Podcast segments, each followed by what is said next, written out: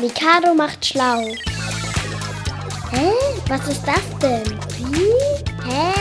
Warum? Heute? Was ist ein Ohrwurm?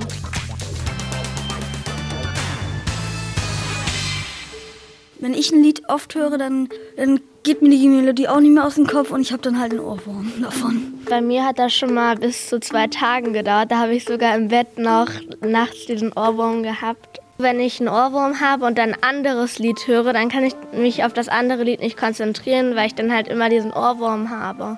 Ich kenne da so einen Song, der heißt Dieser Song ist nervig. Oh mein Gott, dieser Song hier ist nervig, dieser Song hier ist wirklich nervig.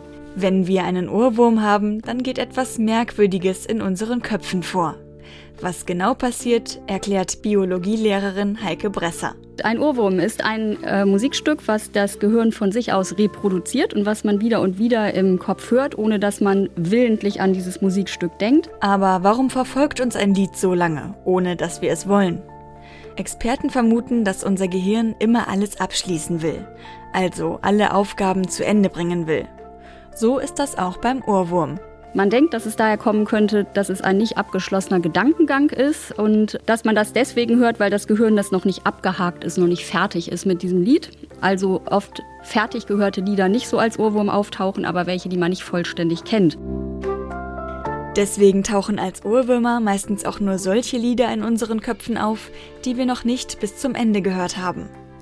Manche Wissenschaftler sagen auch, dass das Gehirn immer wieder ein Lied abspielt, wenn wir uns langweilen. Und das kann schon mal nervig werden. Bei mir ist das eher total nervig, wenn ich die ganze Zeit ein Lied summe, weil ich das die ganze Zeit im Kopf habe. Bei mir sind es auch meistens so Lieder, die ich gern mag, aber auf die Dauer sind sie dann doch auch ein bisschen nervig. Man nimmt einen Ohrwurm oft dann als negativ wahr, wenn man das Lied nicht mag. Denn andere Lieder, die man mag, hört man oft auch als Ohrwurm, nur man denkt nicht so, dass es ein Ohrwurm ist, weil man das Lied mag. Der Ohrwurm ist also kein richtiges Tier, sondern eine Melodie, die wir immer weiter in unseren Köpfen hören. Die Lieder schlängeln sich wie ein Wurm durch das Ohr ins Gehirn. Und wie wird man einen Ohrwurm wieder los?